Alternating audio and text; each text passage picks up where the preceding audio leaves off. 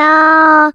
一个相信你的人。好嘞，欢迎收听电玩店，我是店长迪恩。本集虽然没有人夜配，但是店长带着一个非常开心的心情来跟大家展开今天新的一集的录制。那好心情来自于几个方向。首先，第一个是我们终于又在 Chartable 的那个 Podcast 的 Marketing 的排行榜上面，好像从本来最近有点低迷的那个排名，好像之前最差的时候八九十名哦，只是在这小分类里面八九十名都有这样的窘境。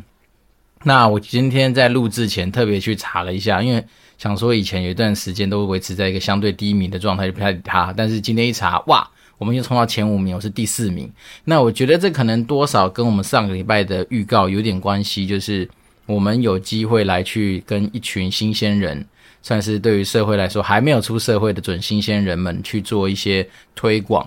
那在推广的过程里面，我相信应该就会有所谓的新听众。那我感觉啦，就是 Charitable 这种东西，它对于那种凡是你节目有一些新的流量、新的听众，它好像就会给予比较高的权重。好，所以像我们今天从六十多直接一路跳升到前四名，那它好像就显示出我跟前一天大概差六十几名这样子的一个跳幅，所以我觉得蛮特别的。那这个东西也不是呃第一次发生。我记得有一次，好像是因为某个主题吧，那次好像跟大家分享说，我怎么样从中原气管系，然后用推甄的方式上正大气研所，这那些年下来的准备的一些心得，还有包括自己的一些呃怎么讲经验分享。好，所以那时候好像在那个 M P 三哦 MB3 呐、就那个 Mixer Box 那一家很特别的公司的一个 App 上面，好像得到蛮多人的回响，所以单集的下载数应该算是我所有的播放集数里面来说是相对最高的。好，那一集好像大概三五千吧。所以这个是一个，我觉得还蛮讶异的一个成绩。好，但是它当然我们平常的流量一定没有那么好，可能也多少跟我们的主题相对来说，可能你需要一点点职场的历练，或者是说你可能需要某方面的一些生活上面的经验，可能会比较能够产生一些共鸣。好，因为毕竟我们可能不是这么直白的去教你一些立竿见影，可能可以透过呃有些人去市场上撸钱的一些投资的方式。当然，我们是尽量去建构是一些。我个人觉得相对来说风险值比较没有这么高的一些投资理财的做法，那这东西也是相对健康，因为毕竟我们是站在很多巨人的肩膀上，然后再来是我们不求的是赌博嘛，因为如果要赌博，我真的真心建议，其实不用在那些呃我们看到的刺激市场里面去当个冲浪手，其实你直接去澳门是真的最快的，好，而且在那边又有，有什么免费的饮料可以喝，好，牛奶、苹果汁、可乐、雪碧。酒类不知道有没有，反正赌场里面蛮多饮料都可以随便你喝，所以我是说，如果你假设真的是以一个赌博的心态出发的话，其实有很多更好的选择。那当然，最近如果讲到赌博的话，那赌世足赛应该会是一个不错的一个选项。只是说真的，台湾运彩真的是蛮没诚意的哦，因为我们之前前阵跟人家聊到，那我自己也去查了一下国外的那种赌博网站，那国外网站不外乎就两个嘛，一个是 Bet 三六五，一个是 bwin。那这两个赌盘，他们很有趣。假设我做个比喻哦，比如说你在 bwin 上面看到，呃，冠总冠军的国家，如果你压的是摩洛哥，好，假设它是个九倍好了。那如果你今天台转转台到台湾运彩，它大概就是六倍。那据说台湾运彩它收了我们台湾人的钱之后，它其实也是把它转投注到国外的网站去。所以这种生意其实说真的，有时候还蛮好赚的。为什么？因为呃，赔率各方面我都吃参考国外嘛，然后打个折就好了。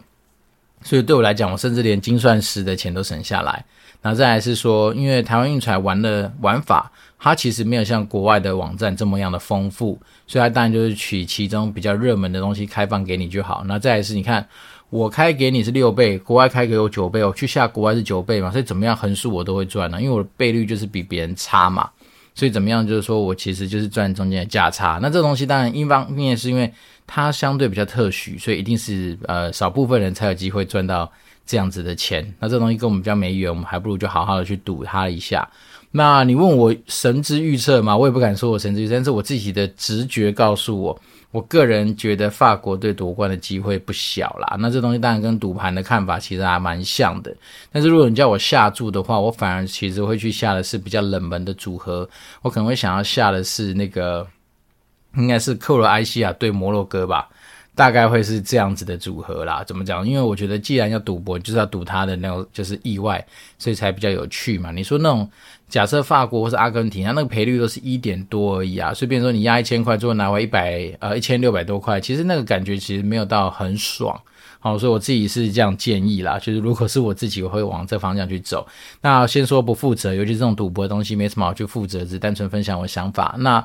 我个人觉得法国不错的原因是，我是看他踢的过程，其实那种流畅度啊，然后彼此队友之间的配合的状况，那我觉得其实是蛮好的。怎么讲？他的进攻能量看得出来是比较强烈的。那摩洛哥感觉就是一个已经把他自己的那个怎么讲，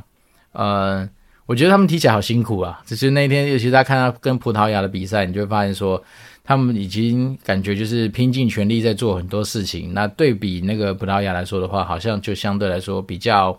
惬意。虽然葡萄牙最后输了，没错啦，只是说我觉得那种感觉就是不太一样。对，那阿根廷当然我个人蛮喜欢梅西的，也是私心会希望他能够赢，但是。怎么说呢？我也蛮喜欢克罗埃西亚，毕竟我们蜜月的国家就是克罗埃西亚，所以每个国家都有它的理由在。那我自己就是不负责任预言，我觉得法国队夺冠几率不小啦，我自己是这样感觉。好，那题外话扯远了。那今天另外一件高兴的事情，当然就是我们又有新的听众呃来信哦，而且不是说来信，应该是说他写了蛮长的一篇信。那怎么讲呢？这算是一个老手回归，或是老朋友回来了，因为他毕竟在。一两年前，他就有跟我做一些交流，然后那时候他是想要进游戏业担任客服相关的工作。那也因为那时候其实刚开始录制节目，我们本来就是一直来说秉持的希望能够把我们的一些东西好好的分享给我们的听众，或者说为我们听众去给予他相对来说比较直接的一些服务嘛。所以那时候我记得好像在时间允许的情况之下，我跟他约了一个 Zoom 的一个算是线上的讨论。好，所以那时候针对他的一些什么写履历的一些内容啦，或者是说他怎么样去包装自己的方向，给他一些建议。那虽然说最后好像没有顺利进到游戏局子那样子的一个他期望的工作，但是他好像也另外进了一个他自己说是一个蛮老牌的游戏公司，然后现在也顺顺利的。当然，我觉得这种人就是怎么讲，他一定有他的长才，而且一定有他积极的地方，要不然就不会连这种我们这种相对名不见经传的小节目都花时间来听，然后听了之后还跟我们产生互动，然后甚至真的把我们当成是一个啊、可信赖、可供分享、可咨询的对象。对，那现在他自己说，他现在已经有成为了就是独立负责产品的 PM。那讲真的，在台湾的游戏业，尤其是台湾的公司，如果你有机会。担任到负责产品的 PM，其实某方来说，这是对你的工作能力，或者是对你的工作经验蛮大的认可。好，因为其实，在台湾的游戏公司，蛮多时候所谓的 PM 是很喜欢走所谓的大 PM 制，就是说底下所有的大小事情，好，当然钱一定是嘛，然后跟登录数有关的，甚至客服啦、法律案件啦，然后跟原厂的企划啦，跟很多跨部门沟通，或是甚至有些是那种。网页活动的设计呀，然后人员的管理，哦，人员的一些什么绩效面谈啊，或者说兼真更悲情，或是更。残酷的，就是你要解决谁，其实也都是由 PM 来去做决定。所以，变说，其实台湾，如果你真的有机会负责到那种所谓的游戏的 PM 的话，有的时候随着你团队规模大小，有时候真的不夸张，它搞不好等于其他公司的一些小部门也说不定。好，所以我真的是看今天收到这个信，我觉得还蛮感动的，因为因为没想到真的有人就是还记得我们。他当然说中间有稍微落拍一阵子啊，因为可能真的是工作忙碌嘛，因为毕竟。从他一开始加入游戏业，要冲刺到能够成为独立负责产品的 PM，一定是有他很多的付出啊。可能那中间过程包括很多的血腥杀戮，或是说要去跟别人就是厮杀角力的一些过程。然后，因为讲真的，在我们以前在游戏局子工作的经验，并不是说我今天拿着我是营运 PM 的大旗或大刀在那边挥舞，大家就跟着冲刺。其实没有，你还是很多时候你要去。带着这种怎么讲，就是呃，动之以情，晓之以理之类这样子的一种沟通方式来去说服你的很多合作单位。好，因为说真的，我们营运 team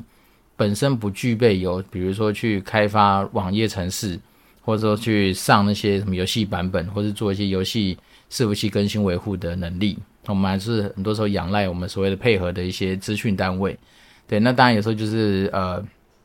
基本上我们走到最后都。会培养出蛮多的革命情感，然后就像真的那时候跟我一起负责抱抱王的那个 PM，到现在我们基本上那段时间我们都是算称兄道弟这样子的呃，怎么讲，就是换铁的感情啊。甚至那时候我们节目刚开始没多久，他似乎就拿真金白银来赞助我们这个小节目。然后当然说他现在已经在菲律宾那个地方算是呃另谋高就，而且现在发展的非常不错啊。只是说那时候我们真的是呃怎么讲，度过了非常多无数的夜晚啊，两个男子两个男的，但是还好了，我们还有那个呃韩国翻译陪着我们一起度过那个就是熬夜的夜晚，不夸张哦，真的是。从呃最有印象深刻，好像是总统大选吧，还是什么大选的前一天，我们弄到就是搞不好他隔天真的没办法回家去投票。那时候就是为了一个某一个，我觉得一个是应该是一个非常小的改版。那我觉得人生就是这样，有些东西真的不能不信邪。那那时候在游戏局子的时候，我们就流行一句话，就是说你在上班的时候有两件事情不能吃，好，第一个就是披萨，第二个就是包子。好，我记得那一天很有趣，是礼拜五晚上吧，大概真的是傍晚左右，我觉得实在是太肚子太饿，那。以前橘子楼下就只有 Seven Eleven，所以我那时候去拿了两颗大烧包。那那个改版，你说真的，其实是非常小的，因为正常来说，那种小型游戏的小改版，不太会有人把它呃非常的放在心上。所以那时候我们也觉得，哎，驾轻就熟，版本来，赶快上一上，测一测，要回家了。结果那一天也不知道怎么怎么回事，就是怎么样子都上版上不好，然后测都测不过。那有些 bug 怎么样解都解不了，然后甚至那时候原厂也不知道哪根筋不对，就一直想要追加活动，然后就觉得说啊，像赚钱赚不太够，能不能追加一个呃赚钱的活动？那能不能再增追加一个什么登录送的活动？啊，那时候其实真的，我那时候做爆爆网做的，因为已经是一个人扛三人份的工作嘛，所以那时候其实都很快崩溃了。然后一看到原厂那边唧唧歪歪说要加活动，我当下其实很不爽啊，我就想说不要，因为你那活动来，我没有办法做宣传呐、啊。那他的原厂就是说不用宣传，不用宣传，你只要把它上上去，玩家看到自然就会口耳相传。可那时候我也不知道哪根筋不对，反正单纯就是觉得说不要再找事情做，赶快让我可以下班。因为那时候已经大家都晚上，然后呃那时候可能我们家的那个什么韩翻吧，韩国翻译，他就讲了说我真的是算是可能那时候是橘子少数有 guts 的 PM，就一般来说。以前我们在橘子当 PM 的时候，你都是去跪求哦，原厂给你一些活动，哦，比如说你提了十个活动，原厂可能大刀一挥就剩六个或七个，就是他会砍一堆啦。然后反而是像我那时候是呃，假设我提三个，原厂你全买单嘛，他又给我回来说，哎，你们上个六个七个活动，反而是我拒绝他。好，因为那时候我觉得有些东西真的是也不能说硬为了上而上。所以那时候我反而是花比较多时间在叫我们韩翻说，你就跟他讲不要上，你就跟他讲不要上啊，没有宣传的活动没有用，然后再是这种什么什么活动，那送的东西那么烂，对不对？那时候就是无形之中我也帮，那时候讲起来也蛮坏的，就是帮台湾的一些玩家的福利给断掉啊。但是当时我有做过很多疯狂的事情，例如说把以前那种非常贵的，啊，比如说呃市价可能五六百块钱一颗的水球，我把拿来直接当成登录送的道具来送。那那个韩国原厂也是问我说：“欸，莫名其妙，你怎么这么贵的东西拿出来送我？”那就想说：“没有啦，节庆应景嘛。你看那些龙这边飞来飞去，搭配端午节不是很棒吗？台湾又有划龙舟，就我那时候真的没有花太多心思在了解游戏的情况之下，等我去爬八五九页文的时候，才发现说靠，要拥有那个举动，让很多的那个水球的价格就因此而产生了很大的波动。好，所以总之这是因为感谢我们的听众来信啦，就是说他说他现在最近又开始。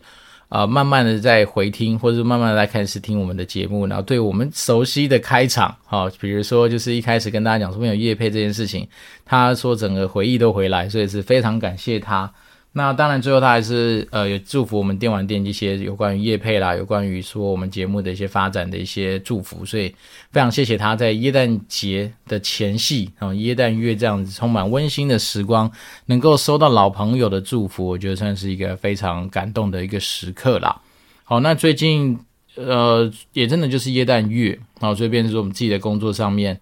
我反而比较忙哦，因为讲真的，因为我承接了一个非常大的案子。那我必须要去帮我们公司在不同的国家，好去怎么讲去建厂吗？对，这个东西在我以前的职业光谱里面是从来没有出现过的一个工作选项，因为毕竟我们就是做行销、做营运、做线上游戏相关的事情。那到了传产的这个环境，当时我来的时候，我也没想过说原来我有机会要去帮忙开拓国外的市场这一件事情，而且还不是只是做业务方面，是整个去盖工厂。那你要说这东西有没有很特别吗？我对我来讲，我觉得可能真的就是再次去花时间，跟再次去找机会去试炼一下自己所谓的专案管理，或者说对于带专案这件事情上面，是不是能够跨产业来运用。那因为说真的，呃，我们本身就不是本科系出来的。你说如果叫我弟弟来做这件事情，他应该更轻松，因为我弟本身是建筑师。诶，他有没有考过建筑师执照我不知道，但他现在就在西雅图那个地方帮忙建筑事务所担任很多案子的一些就是制图的人嘛，或者说他就是负责规划跟画很多设计图的人啊，反正就是一个很厉害的角色。那我自己本身对于建筑的东西，你不能说没有这些呃知识，因为怎么讲也是要花一些时间去补一下。但是说真的，经验值上面来说，就是要非常仰赖我们专案 team 里面的每一个成员。那这段期间，就让我当然就是稍微回想起以前在天堂营运的时候。讲真的，以前天堂不能说没玩，只是说对于天堂那我们玩的程度，那绝对只是一个就是走马探花、非常不敬业的一个这怎么讲玩家。对，但是像那时候，我就仰赖我们底下的游戏企划，他们针对游戏方面的一些呃。投入吧，那是他们对游戏的熟悉，其实就是可以来弥补我最对这方面不足的地方。所以这次被指派这样的任务啊，我自己也是想说用这样子的方式，就是说我会尽量去。仰赖专业，然后去把我自己的那个在专案里面的角色给好好的定调。虽然说我是挂某个专案的头，没错了，但是我自己的想象是说，好，我既然是头之外，那我在头这件事情上面扮演的角色到底会是什么？因为毕竟我本身不是这方面太多经验或太多呃专业的一个人，所以当然说我们在仰赖所谓的专业的人的时候，你怎么去运用他的专业，然后在我们自己的角色上面发挥出大最大的价值。那我当然还是一样，就是呃，专案不外乎就几件事情嘛，就是品质，然后再是时间跟你的成本嘛。所以那时候当然就会想说，那我如果以我自己来控这个专案的话，那我一定是先把呃所谓的利害关系人最重要的目标这件事情先抓出来啊，因为有些时候真的大家只是觉得啊，我好像要推动这个专案，但是你不知道你要去哪里嘛。所以那时候我当然就花了比较多时间去跟我们这些利害关系人里面最重要的角色去确认好，说你到底在什么时间点希望达到什么样的的程度。好，那依照这样的东西，我们就可以展开所谓的专案的时程。那专案的时程，说真的，有些时候，呃，我们以前自己带 monitor 专案的时候，你大概会有一个 template 可以去抄。好，因为像我们那时候在，比如说二十四寸的 monitor，你其实会有之前一代的一个它的整个开发时程，大概可以去参考一下。然后再是那时候我们就是负责是 Dell 的 monitor，其实 Dell 他们那家公司还算是非常 follow 他们呃既定的一些规则的公司，所以变成说你的 schedule 基本上呃把以前 template 来弄出来，然后在那个什么呃，好像 Microsoft 那有一个有一个软体吧，它就是可以去排那个就是呃。就是时程嘛，所以其实前辈就会给你一个档案，然后你就把它打开，然后依照以前他们那些有定义好，说哪些东西需要哪些时间，好，例如说什么东西 QA 的时间需要多久，什么东西打打板啊、打件啊，什么样的东西它需要多久，所以它其实都在都有一个参考值，所以你也只要再稍微把前后或者重要的时间点稍微调一下，哎，其实它整个答案就出来。只不过这一次我们面对这样全新的专案，就我自己的心得就是。呃，相对来说比较辛苦，是因为对我来讲就是从无到有嘛，所以我自己有一个呃做法，就也利用这一集分享给大家，稍微去参考一下。就是对我自己而言，我当然就是从大抓到小，所以大抓到小就是说我可能没办法一开始落在说我每一个任务环节我需要多久的时间，那我干脆就先抓大。所谓抓大就是说，好，假设一个工程的开发，它不外乎一定是就是所谓的设计规划，然后再来是请造，那请造完之后就施工。那施工完之后，一定就会验收，验收完就会再复验。这其中期大概就是跟你一般在做呃房子装潢的时候，其实还蛮类似的。那只是说，可能在这个过程里面，你再去寻求一些专业人士的协助，他会告诉你说，哦，你可能在。呃，设计规划之前，有些基础工程你可能就可以先做，因为毕竟随着你今天买到地的地质情况或怎么样，其实都不太一样，所以你可能要做一些所谓的地质探勘啊，你可能要去做一些，呃，把那个地去做一些整地，或者说做一些算是基础地质上面的处理，那这东西你就可以把它抓出来说，好，大概需要多久，然后接下来设计规划需要多久，然后什么每个地方需要多久，那当然在整。在这种什么建筑呃相关的一些事物上面，其实承包商会是一个蛮重要值的一个呃平和的时间跟呃算是阶段。好，所以当然你就会知道做到这种重要时刻，你就把它列出来，highlight 出来，让整个专案的成员们哦，一些长官们他们能够知道说，哦，其实你有考虑到这一个环节。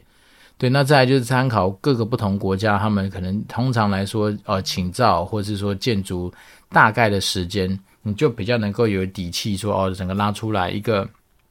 大概像样子的一个时程表是什么？那对我来讲，其实你是要拉这么一年多的那种呃专案，其实说真的变数一定超多啦。哦，就是你只能拉大的原因，就是因为变变数多，所以你能够让自己就是保持弹性。但是越接近的部分，你的任务当然就要越明确哦，因为你会知道说，当你拉完这个所谓的 schedule，你会知道说啊，哪些东西如果没有好好的通过，它可能会影响到后面蛮多的一些所谓的推动的时间。所以，它你把它当姑且当成是瓶颈点好了，或姑且当成是一个算是重要的 milestone，那你就自然知道说，好，在这 milestone 之前你要做到哪些事情。对，那当然这个时间呃或者时程的安排，其实算是我自己拉了。不知道第几个版，第二个版吧，但是还没有送交到我们所谓的有一个类似于大专案的一个委员会或者是什么事务局他们要去做一些讨论。只是说我自己这几天，我应该说这两周吧的心情都是 focus 在这个大专案里面。然后在这个大专案里面，你就会想到说，首先你要去自己想想你在里面的角色扮演或者角色的定位会是什么。那当然。这些的一切都是为了要去找到那个目标嘛，所以你一定先把那个目标给确定下来，哦，比较不是说那种且战且走，或是说先射箭再找靶，凡是都要先把靶给画出来，你才能够由那个地方往后展，然后展说你今天所要做的大小事情。那怎么讲？其实盖工厂，哦，我自己在网络上爬书的一些资料。其实有一些工厂，如果规模不大的话，那它其实建筑工法也不会相对那么复杂。好，因为大家一般来说，我们看到工厂不外乎就两种，有一种好像就是你把它想象成就是那种用铁的钢架或是钢，怎么讲，就是相对来说就是用那种钢架搭建起来的那一种。然后另外一种当然就是用那个钢筋混凝土，就像说一般我们在盖那种建筑的时候用的。那在工业区上面来说的话，在我们自己找的那些厂址的工业区，其实那个地方蛮多，应该都选择第一种，就是所谓的用钢架去架构起来的那一种呃厂房。那当然外观也有分嘛，你要贴的是铁皮，还是说你要去做一些就是墙面，那个东西当然都会跟你的预算，好，或者说你想要达到的一些效果都会有关系。对，所以变成是说，我觉得。就是在这个过程，就持续去学习新的东西，然后持续去尝试一些新的沟通。因为说真的，对我来讲，呃，除了我们家曾经，因为我好像要结婚吧，所以那时候我们自己家里有找一些算是那种，就是呃做那种投注哦，或者是做那种小型简易装潢的人来我们家里换换壁纸啊，把浴室做一些改造这样子的小工程之外，好像也没有到这么大的案子。所以我自己也是在这个过程中持续不断跟我们多蛮专业的前辈去学习跟吸收他们的经验。好，因为这种东西很有趣啊，就是我们想象中有些东西好像都很简单。然后像举例而言，比如说像今天我就问他说：“诶，为什么厂房哦盖一楼跟盖两层楼的差异会差在哪里？”那他当下就会觉得说，第一个盖两层楼不是不行，只是两层楼的费用成本其实会比一层楼高非常多。好，我们本来以前想象就是说，哦，那了不起就是呃。就是把你那个建筑弄高，然后再多铺一层那个什么第二层楼的那个钢架不就好了嘛？但他们就是说，其实影响的东西多啦。第一个就比如说你打的地基就要更深嘛，因为你的承重量就更重。然后再来是说你的那个，因为你要去支撑二二楼的平面，所以你在一楼的部分你肯定就会有一些所谓的支撑的那种柱子。那当你这支撑的柱子多了起来之后，其实某方面来说，它也会间接影响到你本来假设如果是一层楼。一层楼你就可以想象成是一个无梁柱空间，哇，就整个一片就是很开阔，就很好用。但是如果你说你两层楼的话，你变成你一楼一定会被这些梁柱给分割，就代表说你可能在动线安排上面，你可能多少就要去散掉这些柱子。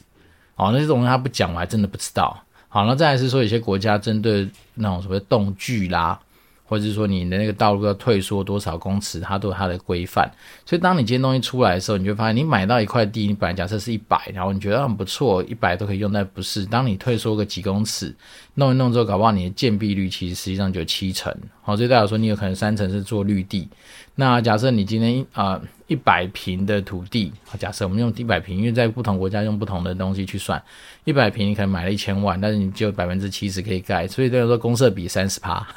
没有，那是开玩笑。但是我就说，就是类似这样的东西，其实它很多在前期的规划，包括我们这种东西叫什么外场规划，也就是空间利用的地方，就会先出到一些规划的一些内容。那再来就当然就针对内部嘛，内部可能就根据你工厂的需要，好，会有一些所谓的生产工艺的动线的安排啦。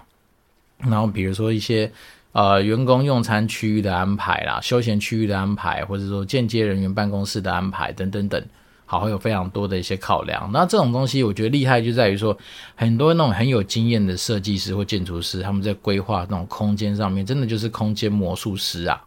哦，因为像我们自己有时候在想的时候，就会想很简单，好像只是把积木或是什么，就是那种像俄罗斯方块这样拼一拼，好，就把那边填满，应该就可以。但是他们会想更多，就是说。有没有可能空间跟空间之间可以去偷？好，比如说建筑法规，假设跟你讲说，你这个地方只能盖九十平，但他们就有办法，比如说我做到八十多平，但是我其实在呃两个建筑物中间，我再用一些所谓的，比如说顶棚，或是用一些什么呃桥接的方式，让那个空间也不会被白白利用，而不是说啊单纯只是绿地，它可能变成是一种算是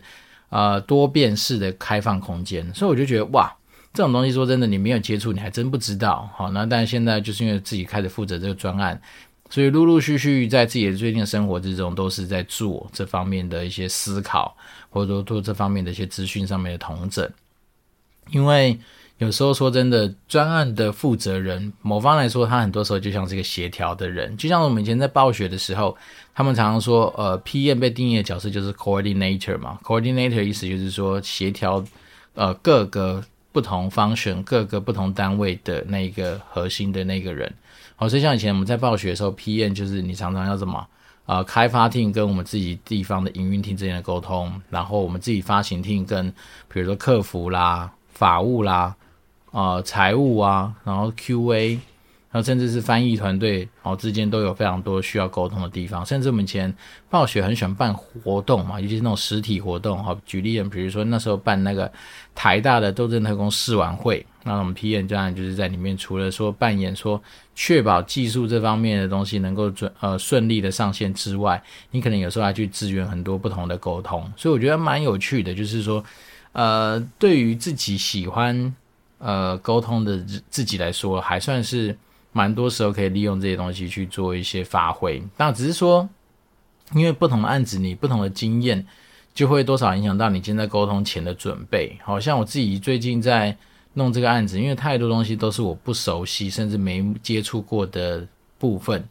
所以变成是我当然都是要非常仰赖呃更多的 Google 的资讯，或者是最近那个很红的那个 Open AI，就是 Chat GPT 嘛。那我觉得这东西多少都会成为我们自己在准备资料上面蛮多的 resource 的来源。那那当然，我觉得在专案的过程里面，其实最重要的沟通就是说，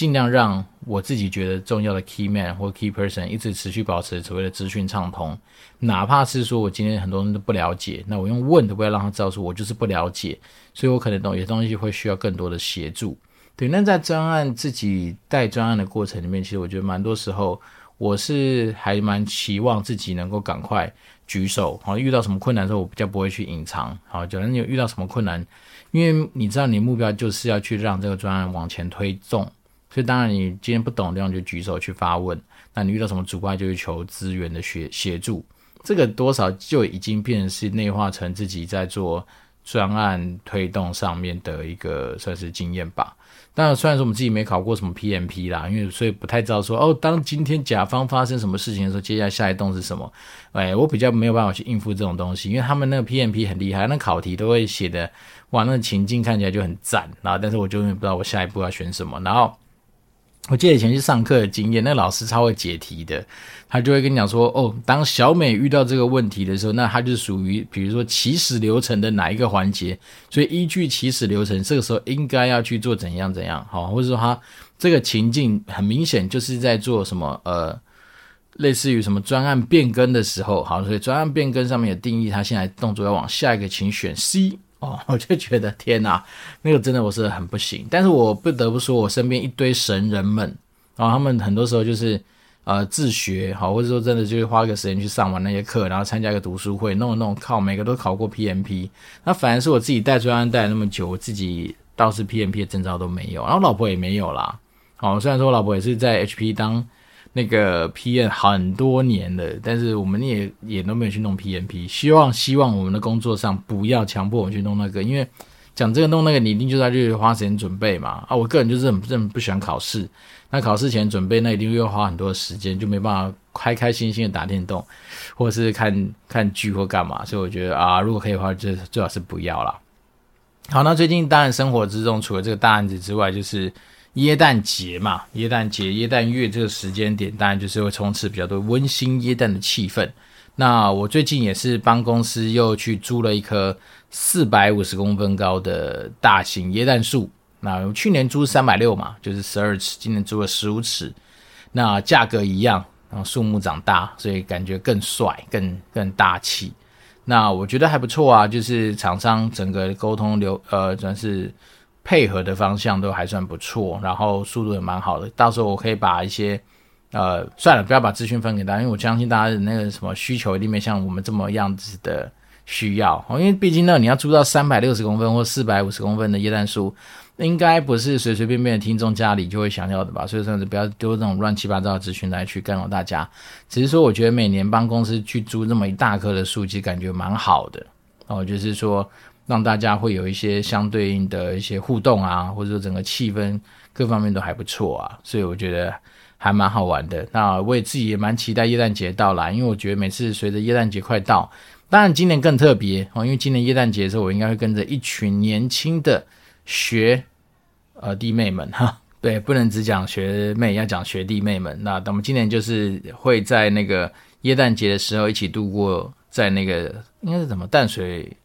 淡水芙蓉饭店嘛，反正就是去一起度过那个呃耶诞节，然后因为他那个正大职涯营队今年就是安排在那个时间点。好，那今天非常感谢我们有老听众啊，特别写了乐乐等的信回来，就是呃跟我们感谢一下。然后再来是我们的啊、在 Chartable 上面的呃排名又从之前六七十名爬到那个 Marketing 的前五名，当然还不到第一名，因为但第一名我觉得现在应该很难超越了，因为第一名就是那个志奇七七嘛，那个怎么样讲，就是一个某方面来说一个另外一个领域大神。那那我觉得我们能够重新回到前五名的怀抱，我就已经马上去截图，把它放在我自己的资料夹里面以示收藏，感觉开心。那当然还是非常感谢我们所有花时间听我们电玩店的呃老朋友、新朋友，或是。任何呃，不管你在天涯海角的哪些人，我觉得都非常感谢你们。那当然，如果说我们一样保持着联络吧。如果说你有什么样需要我这边服务，或是提供一些不一样意见的话，那当然我们都竭诚的帮大家去不偿失的分享。那我这边是电玩店，我是店长迪恩，我们就持续保持联络喽，拜拜。